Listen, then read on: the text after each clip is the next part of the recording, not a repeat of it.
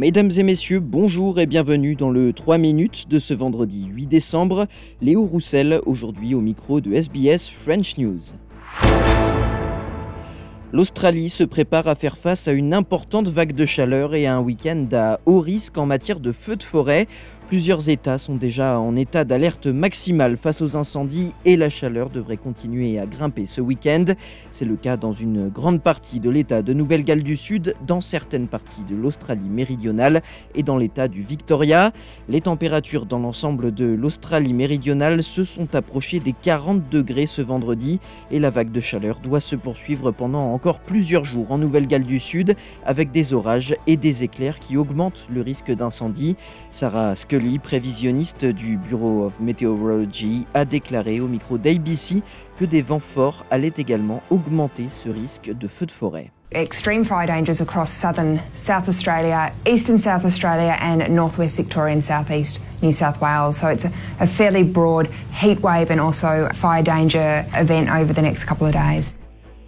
L'Australie réintègre le Fonds vert international pour le climat cinq ans après s'en être retiré lors du mandat de l'ancien Premier ministre Scott Morrison. Le ministre du Climat et de l'Énergie Chris Bowen a annoncé un soutien de 50 millions de dollars pour ce fonds qui recueille des financements à destination des pays les plus vulnérables face au changement climatique. Chris Bowen a également indiqué un financement à hauteur de 100 millions de dollars pour une initiative de résilience établie par les dirigeants du Forum des îles du Pacifique en 2017. Le ministre a fait ses annonces à l'occasion de la conférence des partis sur le climat, la COP28 à Dubaï. Il a affirmé que l'objectif du Parti travailliste australien était de restaurer le leadership climatique de l'Australie après le retrait du gouvernement Morrison de ce fonds vert international pour le climat en 2018.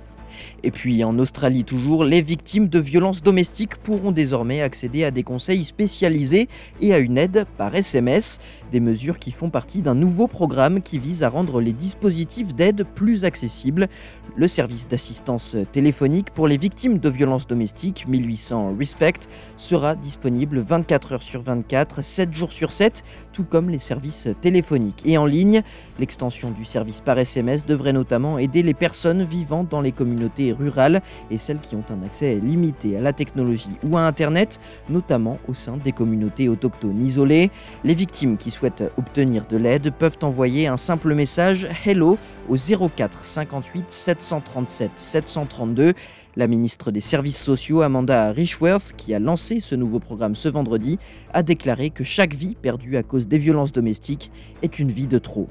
When we think about some of the tragic news that is hitting, uh, hitting the media at the moment, I think we are all uh, quite devastated. Um, but I hope provides us the resolve to continue on our path to end violence against women and children in one generation. Voilà messieurs, dames, pour l'essentiel de l'actualité de ce vendredi 8 décembre. Je vous souhaite de passer une bonne soirée et un excellent week-end.